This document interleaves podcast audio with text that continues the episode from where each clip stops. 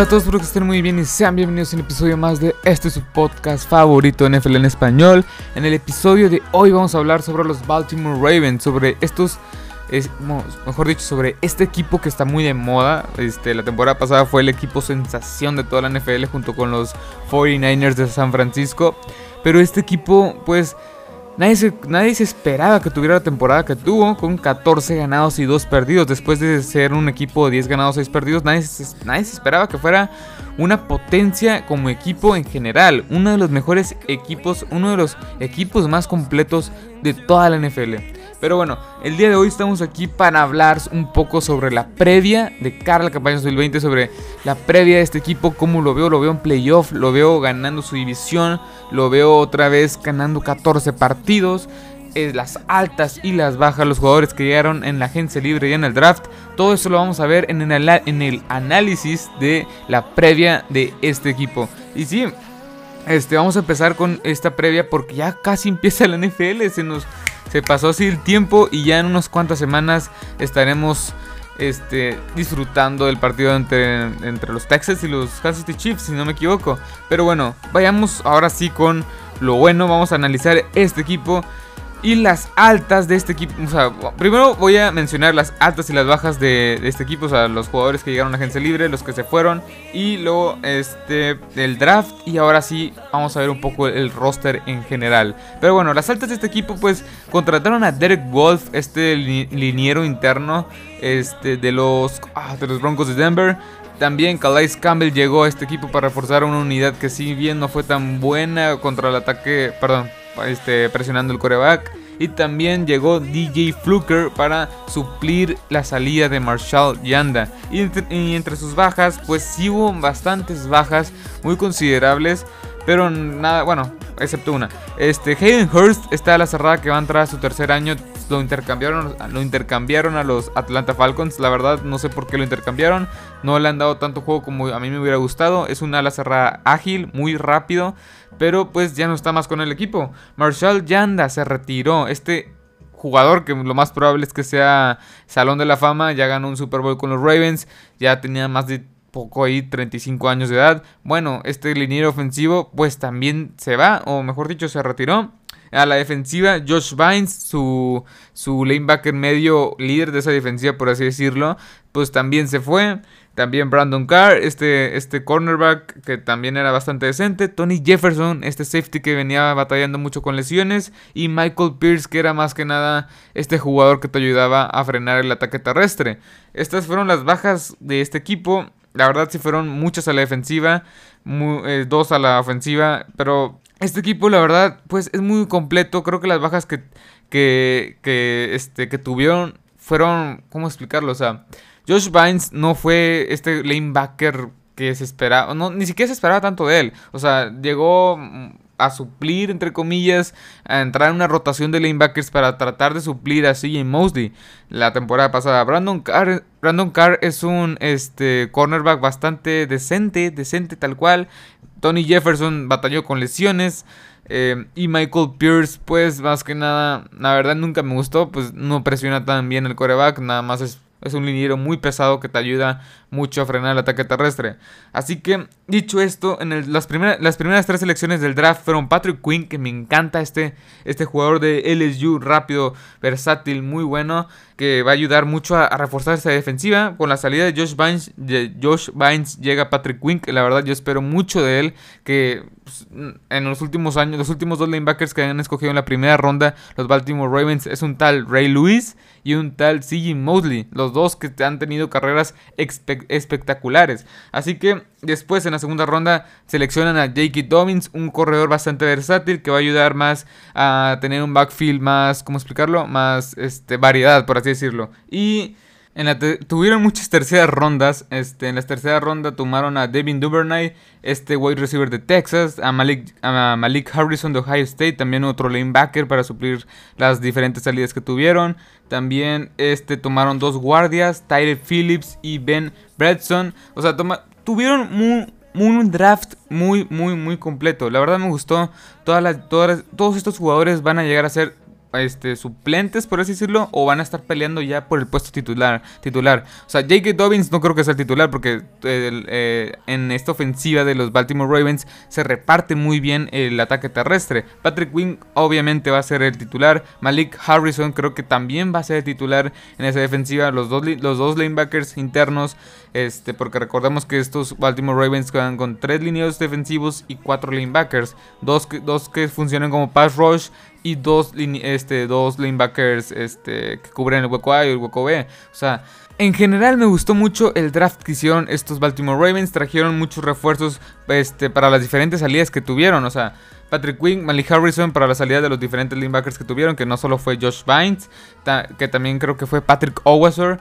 Este, trajeron estos dos Gares que ya mencioné, estos dos líneas ofensivos para tratar también de suplir la salida de Marshall, de Marshall Yanda. Devin Duvernay también viene para reforzar un cuerpo de receptores que no viene siendo de los mejores de la NFL. Y J.K. Dobbins llega también a segunda ronda para tratar de darle más profundidad a este cuerpo de corredores. Pero bueno, ahora sí vayamos a analizar un poco más el roster de este equipo. Y vamos a empezar con el coreback, obviamente que es Lamar Jackson. Lamar Jackson que la verdad en lo personal me gusta mucho, creo que es un coreback muy versátil, 36 pases de anotación para ser el líder en toda la NFL en ese rubro, pero este creo que ¿cómo explicarlo? Creo que le falta un poco más de técnica de lanzar, no siempre tienes que correr, o sea, obviamente este, si tu habilidad son las piernas, pues obviamente aprovechalas. Pero en algún punto se va a lesionar. En algún punto, o sea, no, no quiero que se lesione, no le estoy diciendo que se lesione, pero obviamente si corres, si corres, si corres, si corres, en algún punto te va a llegar una lesión muy, muy, este, pues muy severa, por así decirlo, o te va a llegar una lesión, te va a llevar, te, te van a golpear mal, o sea, hay que, hay que empezar a lanzar más, pienso yo. O sea, si vas a correr, corre con tus cinco corredores que tienes en el backfield y no corras con tu coreback. Y eso es un poco lo que quiero que empiecen a hacer a partir de, esta temporada. Porque ya las, ya, las defensivas rivales saben cómo, qué, o sea, qué vas a hacer. La temporada pasada fue un poco sorpresa cómo, cómo construyeron todo este sistema ofensivo a base de Lamar, a, este, a base de Lamar Jackson.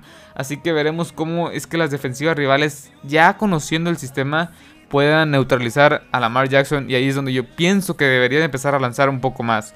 Pero bueno, como sus principales corredores tienes a Mark Ingram, que la verdad es uno de los mejores para mí de toda la liga actualmente, Jake Dobbins, que sirve mucho para esos esos este, pases cortos. Justice Hill, Gus Edwards. Me gusta mucho este backfield. Muy completo, muy capaz. Y la temporada pasada fue líder este, en yardas por tierra con más de 2000.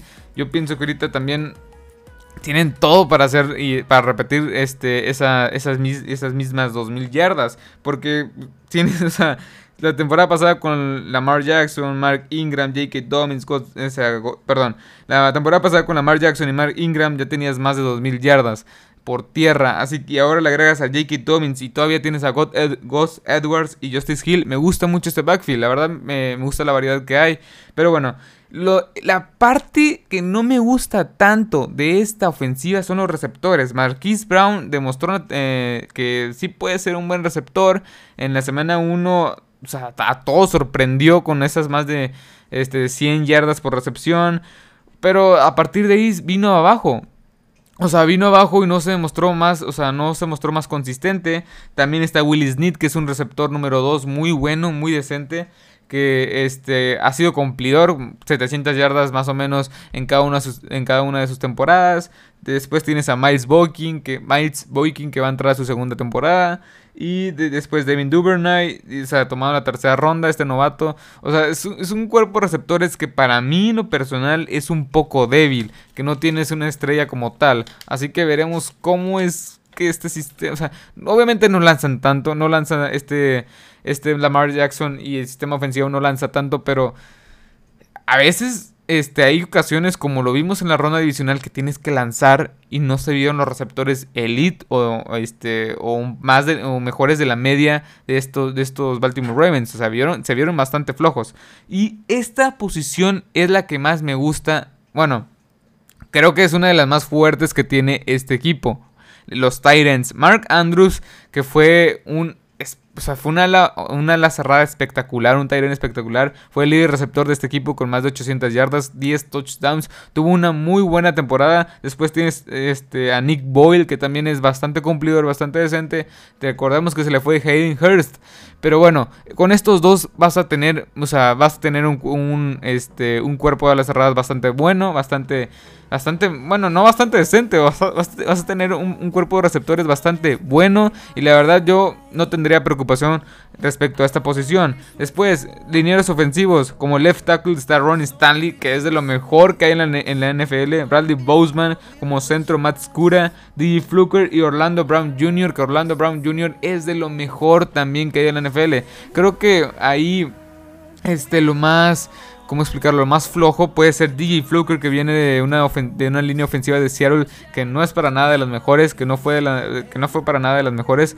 Así que hay que tenerla. Por eso creo que lo contrataron y como quiera tienes a dos guardias ahí que van a estar compitiendo por ese puesto titular. Así que si no es DJ Fluker es uno de los dos novatos que vienen este, tomados en la tercera ronda.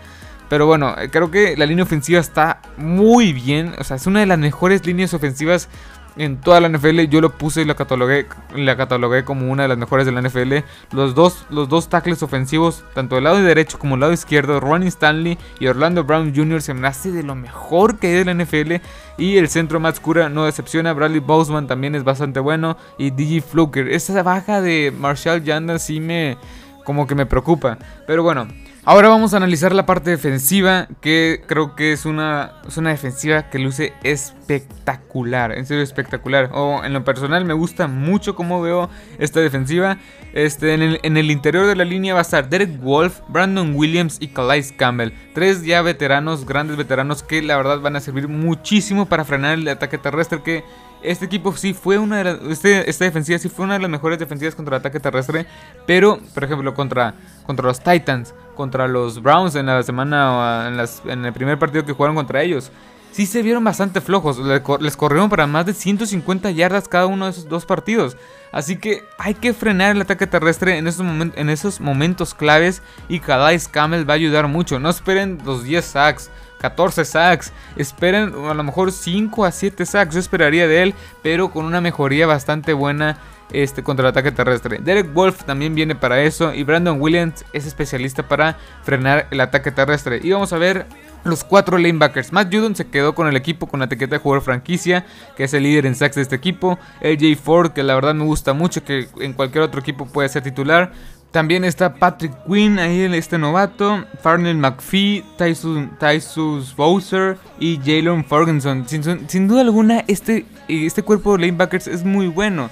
Sí, yo sí veo una mejoría muy considerable a Josh Vines, este, Patrick Oweser. La verdad me gusta más este cuerpo de linebackers. Matt Judon, de una, o sea, es el líder, este líder en sacks de este equipo. O mejor dicho, sí, el líder en sacks de este equipo. Patrick Quinn va a ayudar mucho, es mucho más versátil que Josh Vines. Jalen Ferguson me gusta bastante.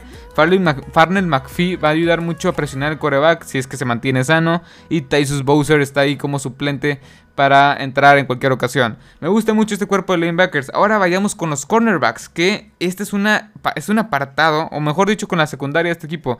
Es una unidad que la verdad me gusta bastante. Es una unidad que luce muy, muy bien. Marlon Humphrey como cornerback de un lado, Chuck Clark como strong safety, free safety Earl Thomas III y como cornerback del otro lado Marcus Peters. Me gusta mucho esta secundaria, esta unidad defensiva luce muy muy bien de cara a la campaña 2020. O sea, sin duda alguna es una de las mejores y más completas. O sea, deja tú que tienes a Marlon Humphrey, a Marcus Pierce, este, como safety Chuck Clark y como el otro safety Earl Thomas III. O sea, también tienes a Tavon Young, que es un joven muy bueno, y también tienes a Jimmy Smith y a Anthony, Anthony Levine, que la verdad son suplentes que pueden cumplir bastante bien con la chamba o que, pueden cumplir bastante bien con el juego. Me gusta mucho esta secundaria, es muy completa, me gusta los titulares y los suplentes, me gusta bastante, o sea, simplemente eso, me gusta bastante y ya con esto cerramos con el roster y las altas y las bajas. Eh, en conclusión, este equipo es uno de los rosters más completos de toda la NFL. Es uno de los rosters que sin duda alguna, este, o sea, en cada posición hay talento. En cada posición tienes talento All Pro, Pro Bowler y ya probado. Y la última cosa es que hay que mencionar en este episodio es ¿Cuántos juegos ganarán este equipo? ¿Cuántos juegos yo, lo veo, yo los veo ganando? Pues yo los veo ganando 12 partidos y perdiendo 4. A lo mejor ganan un uno más o uno menos, este, pero yo sí los veo en el rango de 12 victorias y 4 derrotas. Es un equipo que se ha armado bastante bien en esta agencia libre, que obviamente ha perdido algunos jugadores, pero a los, ha, los ha logrado reemplazar bastante bien. Obviamente es todo bajo el papel, ya veremos cómo se desenvuelve en la temporada, pero esta es mi opinión y nada más. Espero que les haya gustado este, este episodio de hoy, espero que les haya encantado este equipo. Me encanta, me encanta. Y sin duda alguna, si Lamar Jackson puede lanzar más el balón, puede lanzar, o sea, si esta ofensiva no se dedica totalmente a correr, correr, correr, correr, correr, porque las defensivas rivales ya los, ya lo están escauteando, ya están preparando para eso precisamente. Si Lamar Jackson empieza a lanzar más, si es más vertical, si extiende el campo y lanza esas, no sé, de perdido 4000 yardas Sería una ofensiva imparable, imparable. Sin duda alguna, la interrogante en esa ofensiva son los receptores. Este, sí son muchos muy jóvenes y no probados todavía, pero primero lo primero, o sea, que empiecen con el ataque terrestre y creo que si a mitad de temporada cambian un poco el sistema, este, un poco lanzar más el balón, creo que este equipo va a dar la sorpresa. Y la defensiva, pues, ah, no sé, me encanta la defensiva. La secundaria es una de las mejores de la NFL. El, front seven me gusta bastante, muy sólido, muy sólido. Y este equipo luce extremadamente completo de cara a la campaña 2020. Para mí es un roster muy bueno, muy o sea, muy completo. Yo los veo ganando 12, 12, 12, 12 partidos, perdiendo 4. A lo mejor ahí puede variar de que 11-5 o a lo mejor 13-3. Pero yo los veo ganando 12, 12 partidos y perdiendo 4. Este, pues prepárense porque ya viene la temporada 2020 y espero que les haya gustado este episodio. Espero que les haya encantado. estaré subiendo ya las previas de los siguientes equipos. Creo que el siguiente va a ser eh, los Bears de, de los Bears de Washington. Los Bears de Chicago, que es un equipo que traigo ahí en el radar que pienso que puede dar también la sorpresa. Pero bueno, espero que les haya gustado este episodio, espero que les haya encantado. Así que hasta la próxima. Adiós.